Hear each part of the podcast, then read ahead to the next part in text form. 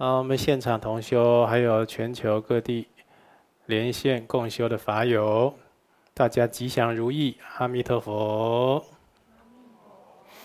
那今天是萨嘎达瓦节，在殊胜的神变日呢，大家因为佛法的因缘，又可以在现场或者在网络上了齐聚一堂。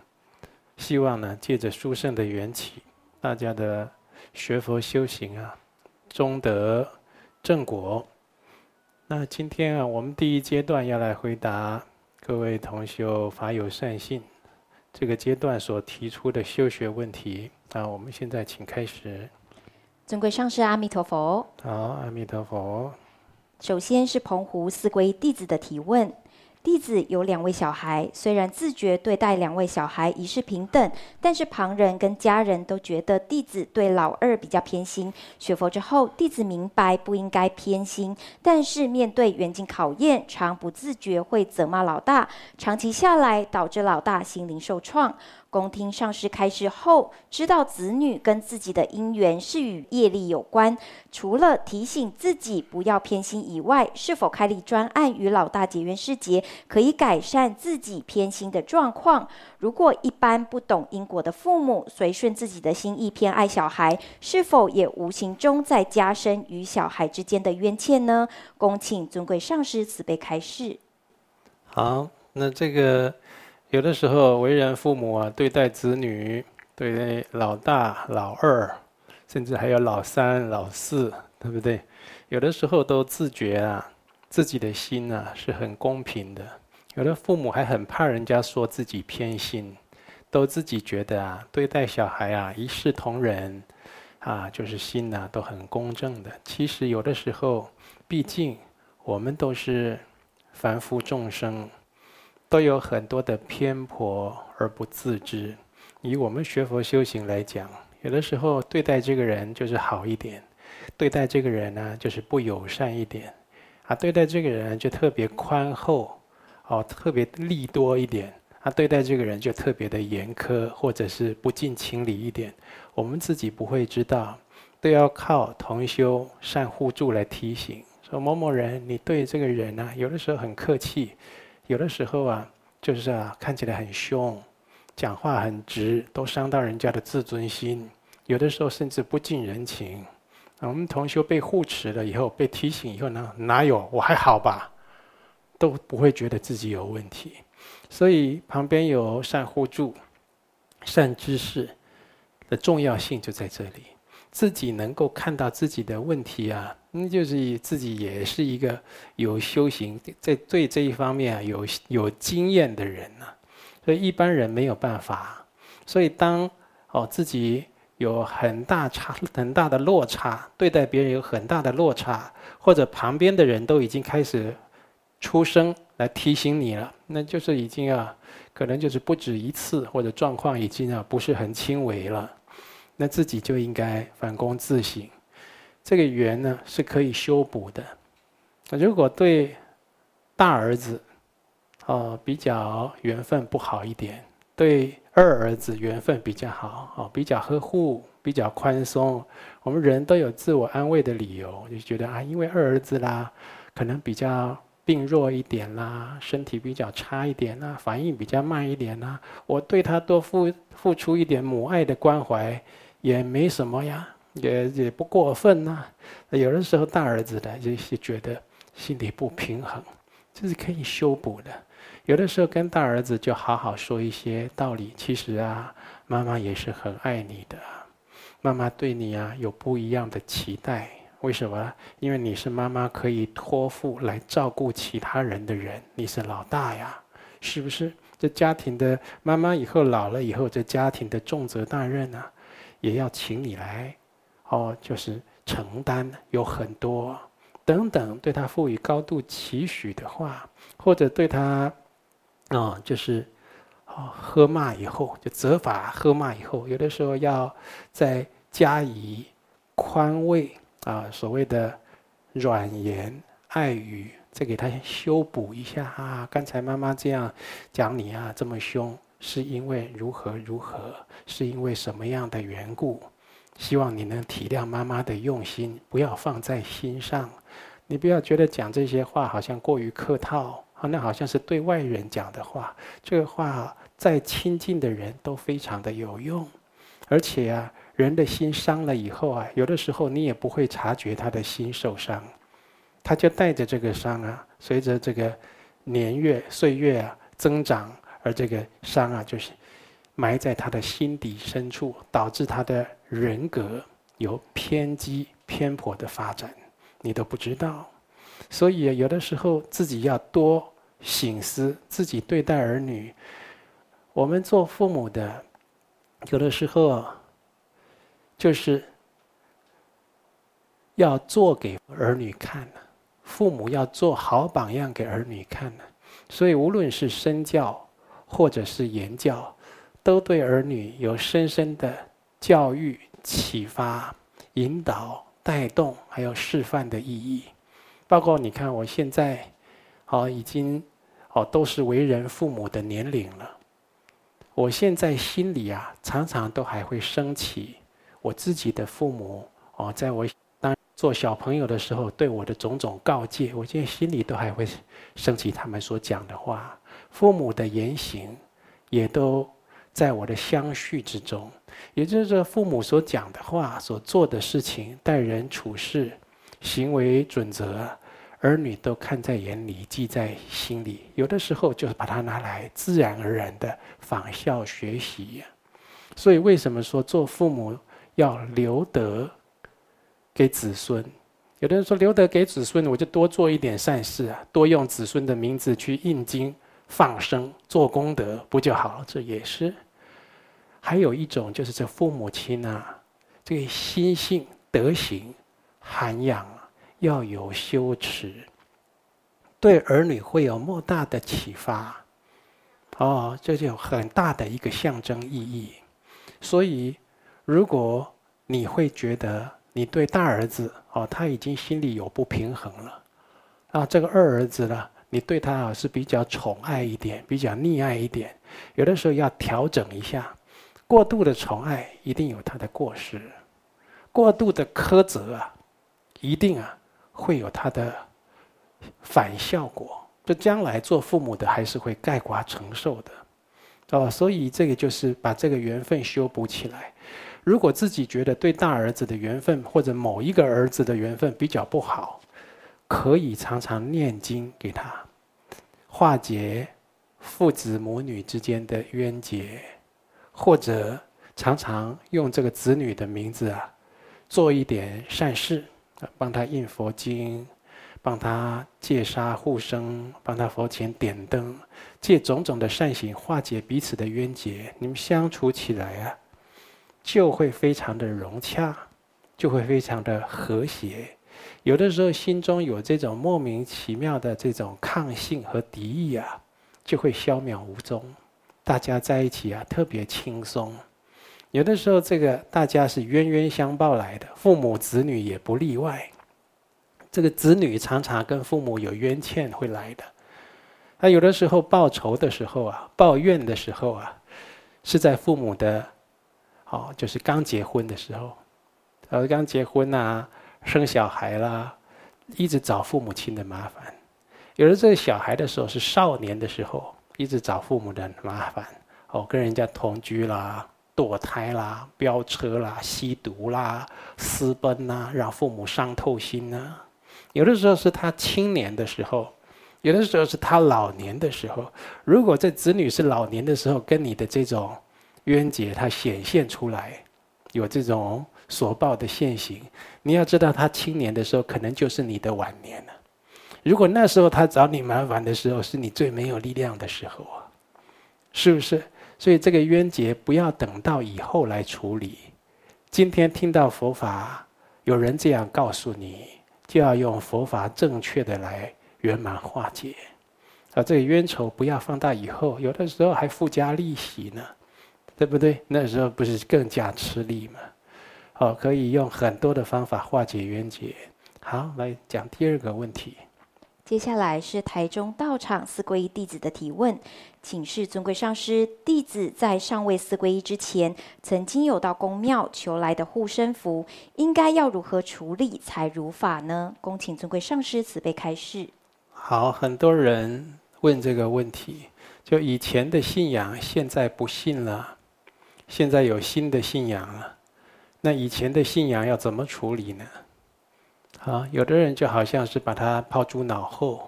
甚至更有不恭敬、不友善、忘恩负义的，叫做一脚踢开；甚至更有就是对以前的信仰啊，大加批评、毁谤的，好去诋毁的。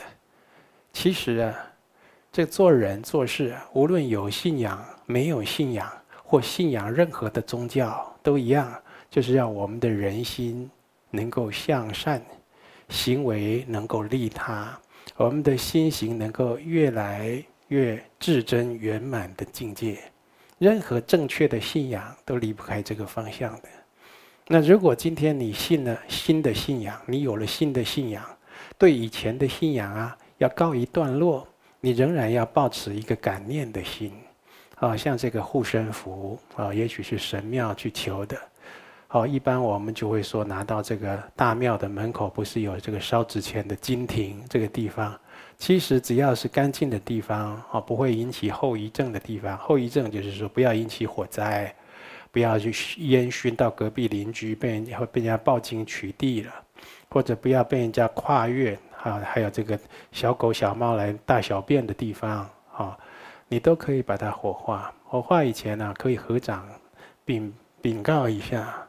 就说，你就说你，如果你是这一般对神明会讲信男某某某，信女某某某，啊，求得这个保平安的灵灵符或者平安符，感谢尊神的保佑。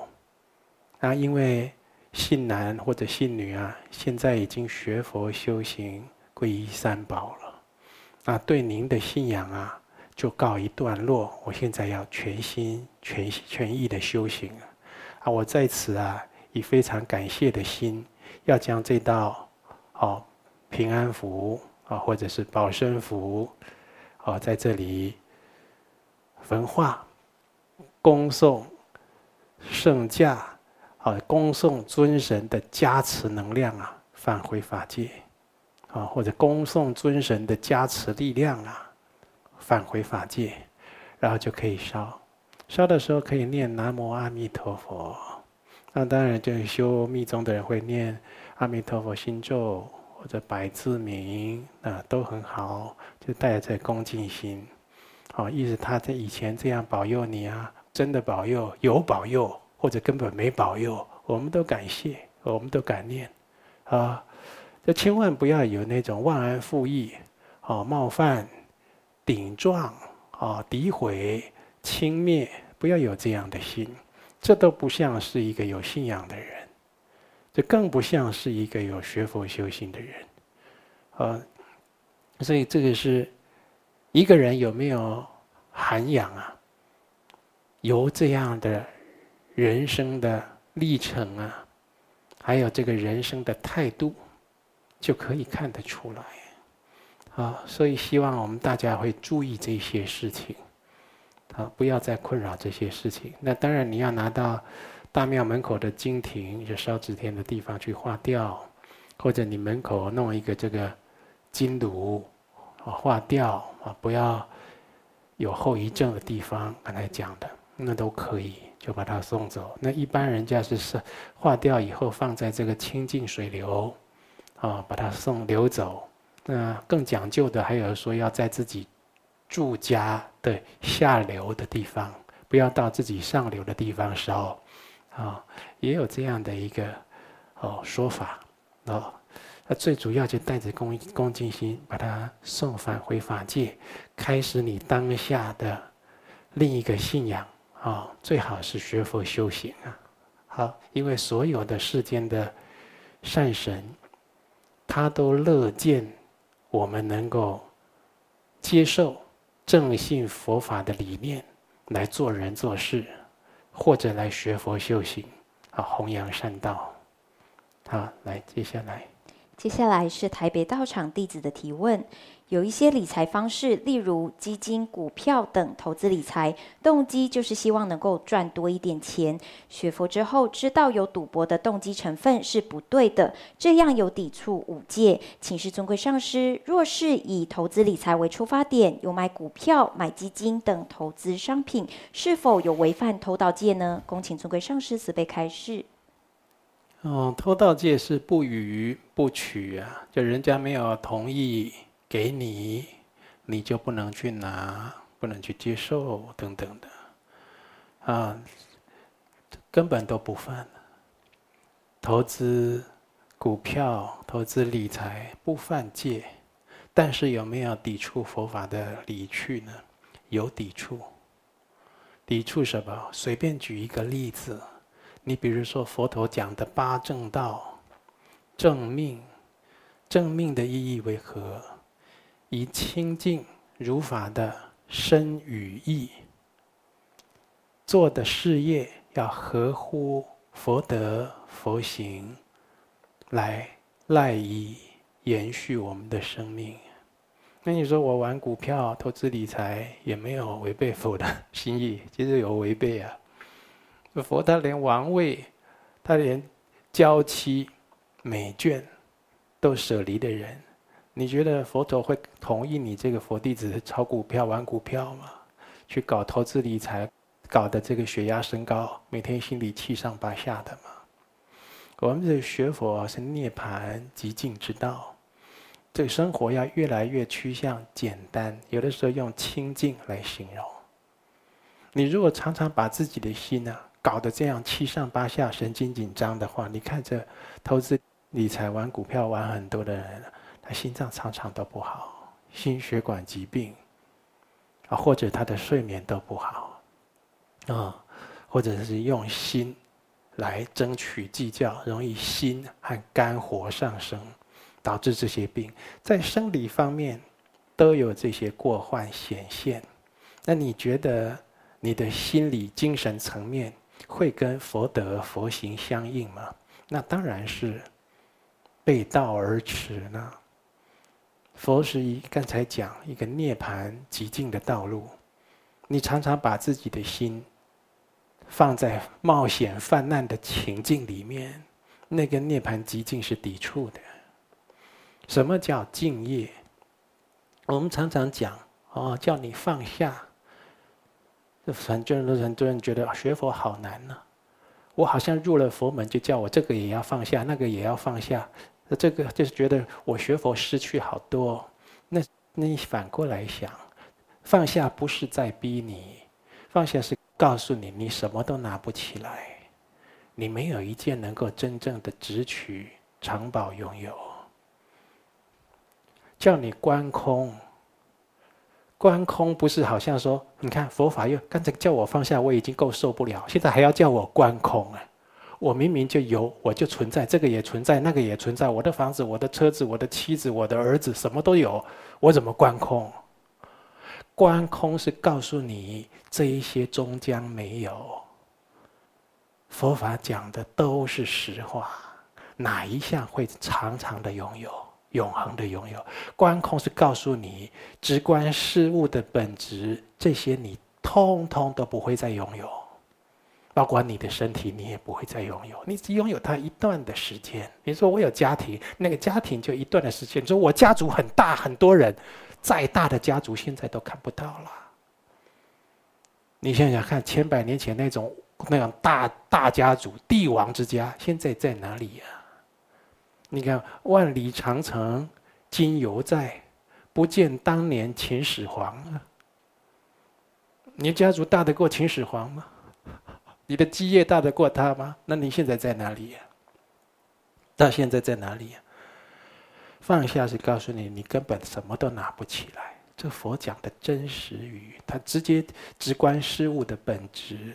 观空是告诉你，这些终将都不存在，它本质就是空。所以叫你提早，现在就告诉你，你要学习观空，叫你带着智慧心去观空，是不是？所以。叫你又放下又观空，你不要再有压力。为什么？这是真实的现象啊，那就是告诉你你现在吸气、吐气这么样的真实啊，叫你呼吸啊，呼吸自不自然、真不真实？太自然、太真实。观空放下就是这样。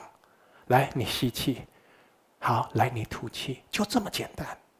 佛法讲的都是实话，你这样佛法的真理套用在你的事业上面，你怎么放下？你怎么观空？跟放下观空只要一抵触，你就修不下去。我所以我说你跟佛法背道而驰，你不犯戒律，但是跟佛德佛行是完全抵触的。啊，所以你应该要了解这个道理。我们已经要学佛修行，那是何等的幸运，何等的福报。为了佛法舍弃一些会障碍学佛修行、会以学佛修行意去抵触的人事物，那是再值得不过的事情啊！这是完全都值得。你就是你一时失察、一时失智，没有人告诉你，你才会做了错误的决定。如果以这么短促的人生，我们以亘古的。轮回时空来看，人生这个几十年不过百年的时间，在这个宇宙的这个时光时空之中，它只不过一闪都不到的时间，在这么极短的时间，你因为自己的五欲、五欲心、烦恼心、执着心而忘记修行或舍弃修行，你说你是不是一个愚痴的人呢？好，所以你真的以为？你玩了股票投资理财，它哦会给你带来财富，然后同时啊，我这个修行也修得很好，甚至还有人说我投资理财搞得好的话，我可以拿来做功德，做一点善事。阶段性，一个人他刚听闻佛法，阶段性他已经投资理财了，哦，他改不了这样的一个习惯或者是理财之道。阶段性可以，如果常年如此，三年也如此，五年也如此，八年也如此，十年也如此，他还在投资理财、管股票，还一边也在学佛，我跟你保证，道业没有增长啊。道业一增长，他自己啊就会去看，就好像这个猫啊，它拉了屎了以后啊。你看它猫是不是回头看看它的屎，用脚在那边踢那个沙子去盖它它拉的屎，然后怎么样跳开、弹开的？你注意看猫在拉屎是这样的，所以你就会看自己学佛修行，你就会看到什么东西是自己身上啊不清净的地方，哦，需要去修正。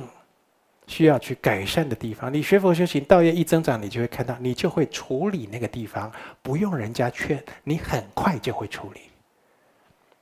就是道业越增长，智慧越开显，你就会越要紧去处理这些事情。离开人就不懂因果报应的人，他刚开始来学佛，他什么恶业都造，嘴巴张开就乱讲，嗯，遇遇到人就给他脸色看，讲话永远都要占人家便宜，都要占高峰，都要占上风。